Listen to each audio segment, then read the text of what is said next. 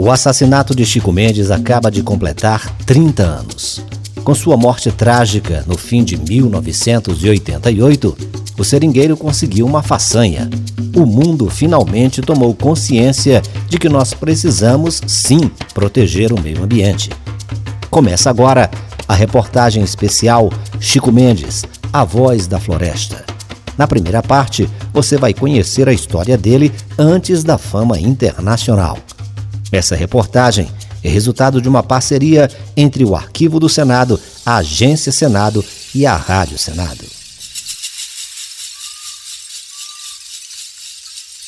Dezembro de 1988. Faltam apenas três dias para o Natal. A noite é quente, úmida e abafada, daquelas bem típicas do verão da floresta amazônica. Chico Mendes abre a porta dos fundos da sua casa de madeira, mas ele nem chega a sair um homem que fazia tocaia do lado de fora dispara com uma espingarda. Chico Mendes tomba e morre. Ele é executado a mando de fazendeiros da região de Chapuri, no Acre, fronteira do Brasil com a Bolívia. São fazendeiros que pretendem calar a voz de Chico, uma voz incômoda que denuncia que eles, de forma criminosa, estão queimando e derrubando a floresta amazônica. O Senado tem um arquivo histórico que guarda os discursos que os senadores de todas as épocas fizeram no plenário, inclusive os da virada de 1988 para 1989. Os papéis dessa época mostram que os parlamentares reagiram com indignação ao assassinato de Chico Mendes. Um dos que pediram a palavra foi o senador Leite Chaves, do PMDB do Paraná. Hoje, esses sinos dobram por Chico Mendes. Líder que somente passamos a conhecer depois da sua morte. Antes de ser assassinado, Chico Mendes era mesmo um ilustre desconhecido, pelo menos aqui dentro do Brasil. Fazia 10 anos que ele pregava contra a destruição da Amazônia, mas pregava sem ser ouvido. O governo simplesmente ignorava sua existência. Os jornais e as televisões tinham informações bem vagas a respeito e preferiam não publicar nada. Aqui nós nos sentimos um pouco culpados pela morte de Chico Mendes. O senador Leite Lopes continuou seu discurso. Acabamos de fazer uma Constituição inspirada na justiça e na liberdade. Abrimos caminhos para todos. Demos até aos índios as suas reservas, mas não reservamos para os seringueiros o meio de vida onde eles têm vivido por gerações. A nova Constituição tinha sido promulgada pelo Congresso Nacional em outubro de 1988, dois meses antes do assassinato no Acre. Chico Mendes chegou a participar dos debates da Assembleia Nacional Constituinte relacionados ao meio ambiente. Na época, o governo federal, em parceria com o Senado e a Câmara, tinha um programa de televisão chamado Diário da Constituinte. O programa noticiava as atividades do dia da Assembleia que elaborava a nova Constituição. Numa edição de junho de 1987, quem apareceu dando entrevista no Diário da Constituinte foi justamente Chico Mendes. Com a presença de representantes dos movimentos ecológicos de todo o país, os constituintes debateram item por item os artigos que tratam do meio ambiente. Nós hoje é, estamos cientes de que a Amazônia é a maior floresta do mundo. E se essa floresta se acabar, Junto com ela vão se acabar mais de 500 mil seringueiros que resistem até hoje pela defesa da floresta e com aspecto negativo para toda a humanidade. Mas o nome de Chico Mendes não teve peso nenhum na Assembleia Nacional Constituinte e ele passou praticamente desapercebido. Ele só seria transformado em herói depois de morto. Mas de onde surgiu Chico Mendes? Vamos deixar que ele próprio se apresente. Meu nome é Francisco Mendes Filho, mais conhecido popularmente Chico Mendes. Eu nasci em, no dia 15 de dezembro de 1944. Nasci na selva, no Seringal, no município de Chapuri, a 6 quilômetros da fronteira da Bolívia. E com 9 anos de idade, 10 anos, como todos filhos de seringueiro, eu comecei a trabalhar no extrativismo, ou seja, na fabricação de borracha. Isso eu fiz durante 28, 28 anos direto. Como presidente do sindicato, Chico Mendes conseguiu mobilizar a classe dos seringueiros e eles começaram assim surgir contra o desmatamento. Afinal, para manter o seu sustento, precisavam das árvores de pé. Chico Mendes começou a ganhar inimigos graúdos. graúdos e perigosos. Na próxima parte da reportagem especial Chico Mendes, a voz da floresta, vamos ver de que forma o governo brasileiro tratava a Amazônia na época em que especial. o Quando Chico Mendes entrou em cena na década de 70, o Brasil pouco se importava com o meio ambiente. Fazendeiros queimavam e derrubavam a Amazônia à vontade e com o apoio do governo. O pouco caso do país com a natureza e os seringueiros é o tema da segunda parte da reportagem especial Chico Mendes, A Voz da Floresta. O assassinato de Chico Mendes acaba de completar 30 anos. Em dezembro de 1988, ele foi morto em sua casa, na cidade acriana de Chapuri, com tiros de espingarda. O crime foi cometido a mando de fazendeiros. Mas por que os fazendeiros decidiram eliminar Chico Mendes? A história é simples. Primeiro, eles compravam terras na Amazônia com subsídios do governo. Depois disso, saíam arrasando a mata para abrir pastagem para as vacas. O problema é que os seringueiros exploravam essas mesmas terras havia décadas. Eles dependiam das árvores nativas para sobreviver. E extraíam não só o látex, mas também a castanha, o babaçu, o mel. A questão fundiária na Amazônia sempre foi complicada. Os fazendeiros decidiram eliminar Chico Mendes porque ele, como presidente do Sindicato dos Trabalhadores Rurais, mobilizou e organizou os seringueiros, e eles passaram a lutar contra a destruição da floresta. A estratégia se chamava empate. Quem explica é a ex-senadora e ex-ministra do Meio Ambiente Marina Silva, que era amiga de Chico Mendes e chegou a participar de alguns empates no Acre. Os fazendeiros chegavam, queriam fazer fazendas e iam derrubando grandes áreas de floresta.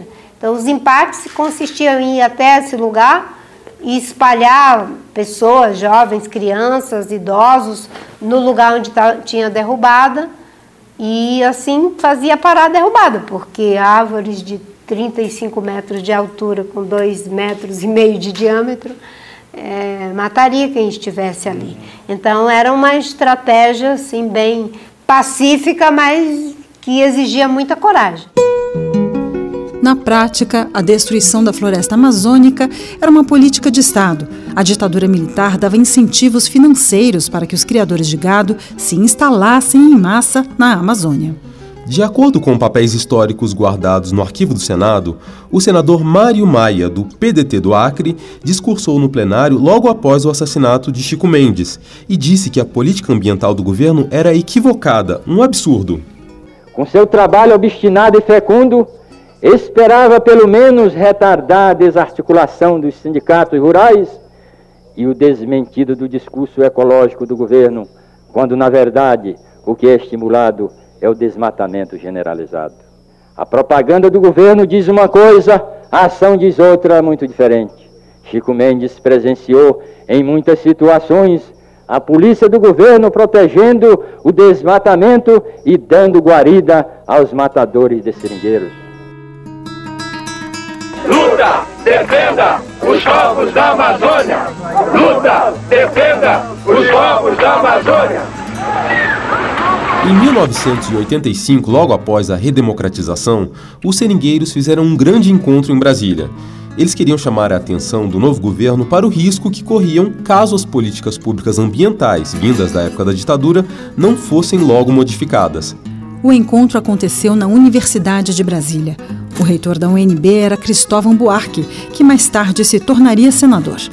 Cristóvão diz que naquele momento nunca tinha ouvido falar de Chico Mendes. Totalmente desconhecido. Ele era um líder, mas era um líder como outros que estavam ali. Ele ainda não tinha adquirido a dimensão de líder importante. Foi um grande encontro, primeiro, dos povos da Amazônia, dos líderes da Amazônia, dos defensores do meio ambiente ligados à Amazônia.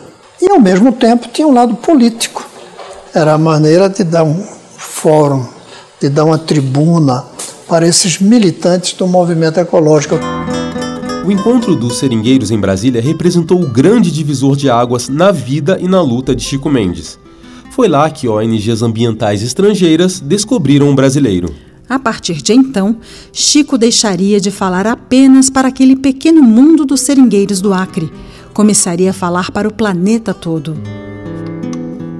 Na próxima parte da reportagem especial Chico Mendes, A Voz da Floresta, vamos saber de que forma o seringueiro do Acre ganhou projeção internacional.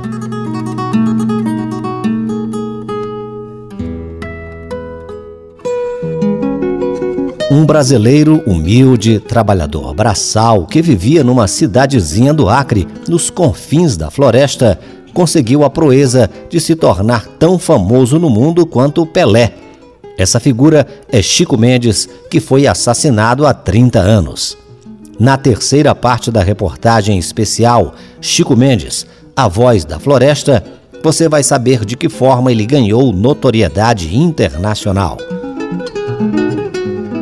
Em 1985, Chico Mendes participou de um encontro nacional de seringueiros na Universidade de Brasília.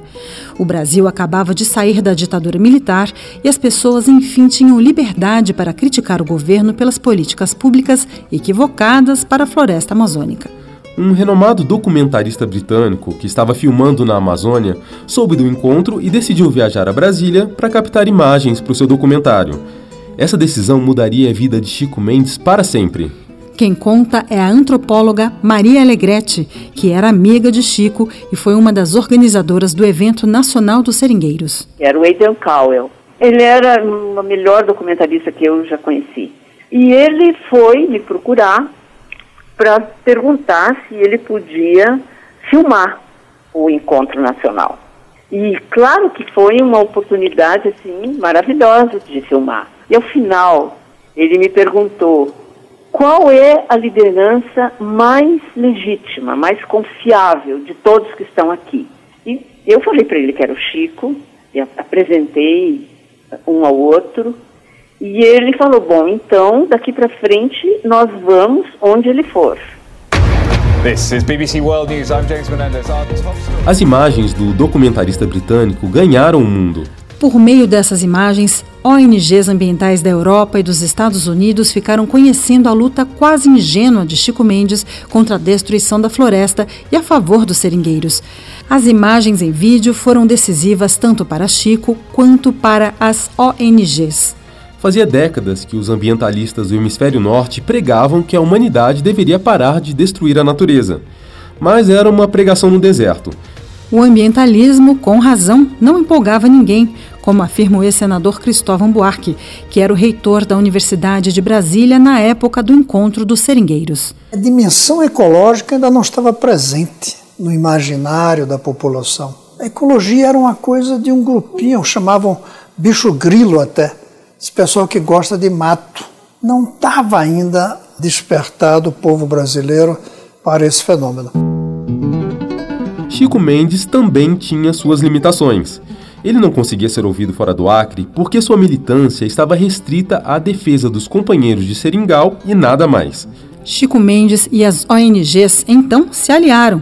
Os defensores da natureza encontraram no seringueiro do Acre o rosto humano que faltava para conquistar a opinião pública. Chico, por sua vez, se transformou em ecologista e passou a voar mais alto graças à organização profissional, à força política e à visibilidade mundial das ONGs estrangeiras. Foi o casamento perfeito. O seringueiro passou a receber com frequência em sua precária casa de madeira em Chapuri tanto diretores de ONGs americanas e europeias quanto correspondentes dos jornais mais influentes do mundo. Os novos aliados levaram Chico Mendes para falar no exterior.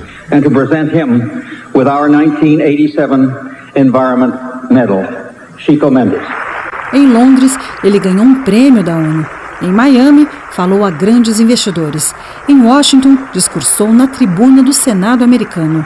Sou seringueiro.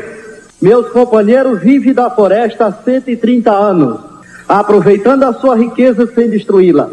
A Amazônia possui os maiores recursos biológicos do As denúncias de Chico Mendes no exterior tiveram resultados imediatos o Banco Mundial e o Banco Interamericano de Desenvolvimento pararam de financiar o asfaltamento da BR-364, a rodovia federal que atravessa o Acre.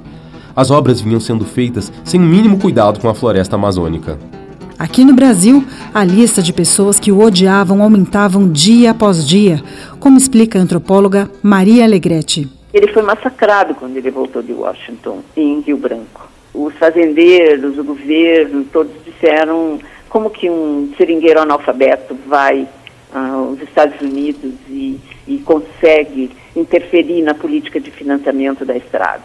E gerou, assim, começou uma campanha de desmoralização dele na imprensa, uma guerra. Mas tantos holofotes internacionais não foram suficientes para acender os holofotes nacionais. O Brasil só abriria os olhos para Chico Mendes quando já era tarde demais. Na próxima parte da reportagem especial Chico Mendes, a voz da floresta, vamos saber como foi o assassinato do seringueiro e de que forma o Brasil recebeu essa trágica notícia.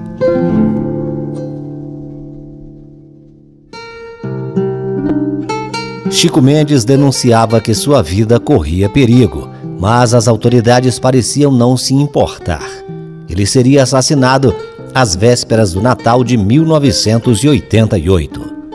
Na quarta parte da reportagem especial, Chico Mendes, a voz da floresta, você vai saber que, pressionadas pela opinião pública internacional, as autoridades chegaram a oferecer ao seringueiro dois seguranças que nada fizeram para impedir o assassinato.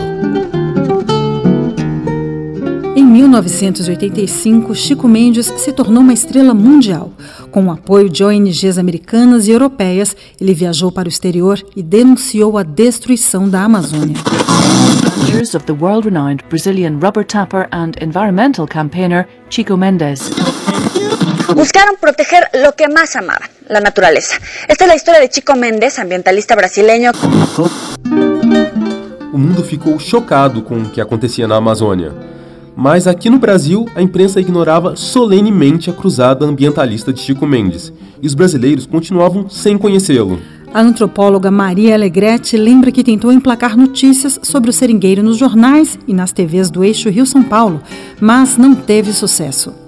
E a Amazônia também era muito distante. A Amazônia era um mundo que ninguém se interessava, nem, nem tinha conhecimento também. E a mídia, em geral, ela era, não sei, acho que não, não continua sendo tanto, mas ela era muito preconceituosa em relação a pessoas que não fossem parte de uma pequena elite de formadores de opinião, artistas, intelectuais eh, do Rio São Paulo. Qualquer coisa que acontecia fora desse circuito não tinha importância. Cada vez mais incomodados com as denúncias, os criadores de gado que tinham se instalado no Acre começaram a ameaçar Chico Mendes. Se o seringueiro não se calasse, seria assassinado. O próprio Chico Mendes havia alertado as autoridades. E a prova disso é hoje eu, tô, eu sou obrigado a, a ter segurança ao meu lado, porque eu estou sendo seguido por pistoleiros, estou ameaçado pelos pistoleiros. Inclusive, segundo a, as notícias que estão me chegando de onde para cá, é que eles garantem que nos próximos dias eles darão conta de mim. Dezembro de 1988. Faltam apenas três dias para o Natal. A noite é quente, úmida e abafada, daquelas bem típicas do verão da floresta amazônica. Chico Mendes abre a porta dos fundos da sua casa de madeira. Os seguranças jogam dominó na sala, mas o seringueiro nem chega a sair de casa. Um homem que fazia tocaia do lado de fora dispara com uma espingarda. Chico Mendes tomba e morre. Era uma morte mais do que anunciada, e a repercussão internacional foi imediata. No New York Times, por exemplo, foi notícia de capa. A antropóloga Maria Alegretti lembra que grandes personalidades do mundo rapidamente começaram a se pronunciar sobre o assassinato. Essa repercussão, a, partir de um determinado momento, ali de alguns três, quatro dias depois, a imprensa brasileira se perguntou o que está acontecendo quem é esse cara? E foram atrás. Aí a imprensa brasileira, de fato, foi fundo. Um grande jornal do Rio de Janeiro tinha feito uma entrevista exclusiva com Chico Mendes alguns dias antes, mas decidiu não publicá-la. Os editores avaliaram que o seringueiro e suas denúncias não eram tão importantes e não mereciam virar notícia. Maria Alegrete diz que Chico Mendes nunca cogitou fugir de Chapuri. Era uma coisa que ele não admitia, de hipótese nenhuma. E não, não, não era algo que se pudesse convencê-lo. Ele dizia: Não, eu moro aqui, nasci aqui, vou ficar aqui. E se tiver que morrer, vou morrer aqui. A ex-senadora e ex-ministra do Meio Ambiente, Marina Silva, se lembra da última vez em que viu o amigo Chico Mendes. Foi pouco antes do assassinato. Antes de viajar, eu fui lá em Chapuri. Né? Fiquei uma semana lá com o Chico. E durante esse período eu insisti muito para ele ir para o Rio de Janeiro, porque as ameaças já estavam bastante fortes. E ele dizia, não, não, tem jeito, não tenho como ir, meu lugar é aqui com os companheiros. Ele sempre repetia essa frase. Aí eu digo, então vamos para a cidade, para Rio Branco, para a gente denunciar para a imprensa. E ele falou, ah, não adianta. Toda vez que eu falo que eu estou sendo ameaçado, eles dizem que eu faço isso para me fazer de vítima, para me promover. Aí a gente se abraçou assim, eu entrei no ônibus e ele voltou para o sindicato.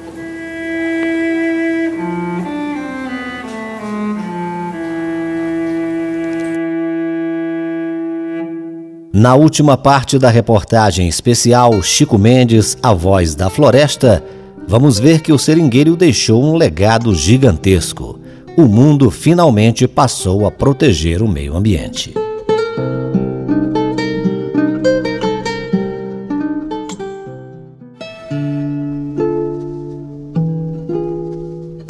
O assassinato de Chico Mendes no interior do Acre, 30 anos atrás, marcou uma inflexão no mundo. Na quinta e última parte da reportagem especial Chico Mendes, A Voz da Floresta, você vai saber que o choque provocado pela morte do seringueiro fez o meio ambiente ganhar defensores em todo o planeta. Documentos da época do assassinato de Chico Mendes, guardados no arquivo do Senado, mostram que o senador Aloísio Bezerra, do PMDB do Acre, fez um discurso no plenário em que disse que aquele crime tinha tudo para cair no esquecimento criminosos estavam tão seguros de sua impunidade que o mataram a céu aberto e nas barbas da proteção policial que ofereceu o governo do estado do Acre. A oligarquia sabe que pode ameaçar e matar, pois das autoridades não estão esperando que nada se possa fazer para impedi-lo ou puni-los, já que grande parte de seus dirigentes pertencem à mesma classe, a classe dos grandes proprietários de terra. Felizmente não foi assim. A polícia prendeu os suspeitos com uma rapidez excepcional. O presidente do Senado, Nelson Carneiro, do PMDB do Rio de Janeiro, também discursou. Essa voz foi calada a tiros de escopeta. Embora quase mil pessoas tenham sido assassinadas na região e os crimes tenham ficado impunes, essa não era uma voz qualquer, pois defendia uma causa justa e universal. Como explicar que a morte de um homem simples socialmente humilde lá nos confins do Brasil pudesse abalar a consciência do mundo. As próprias autoridades brasileiras, brasileiras foram coagidas pelo clamor nacional e interna, internacional a sair em busca dos assassinos.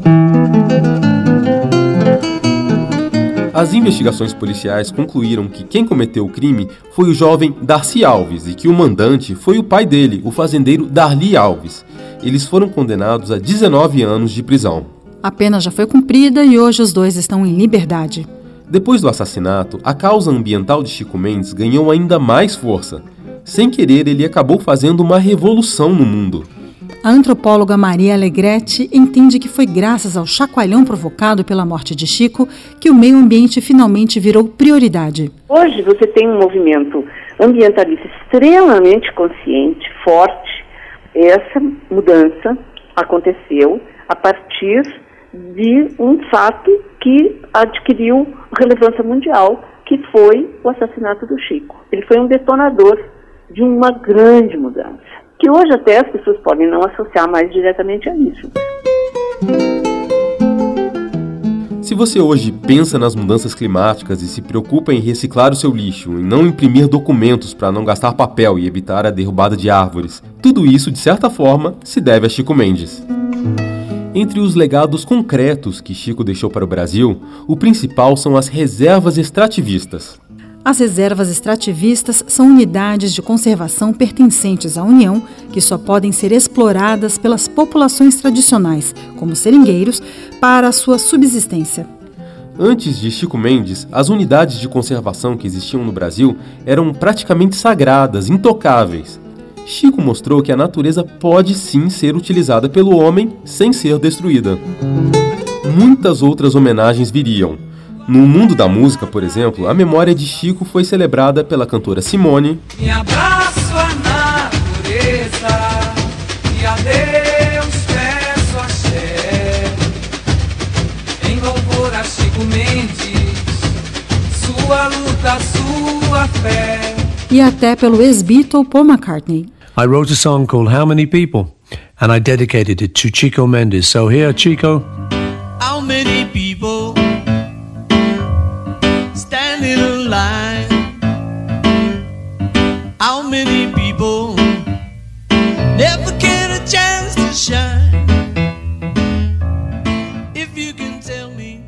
O senador Cristóvão Buarque diz que Chico Mendes foi um herói que morreu por um ideal. Não, só que a morte dele fez ele mais vivo ainda, né? Se o uh, Chico Mendes estivesse aí velhinho, aposentado, não seria o nome que é, mesmo que tivesse feito tudo que ele fez. O martírio ressuscita e dá uma permanência da pessoa, historicamente. Chico Mendes vive o que ele saltou na consciência de todo o povo brasileiro e vai ficar.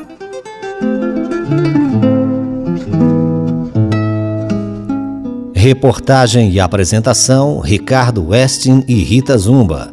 Colaboração: Nelson Oliveira. Trabalhos técnicos: Eduardo Brito e André Menezes.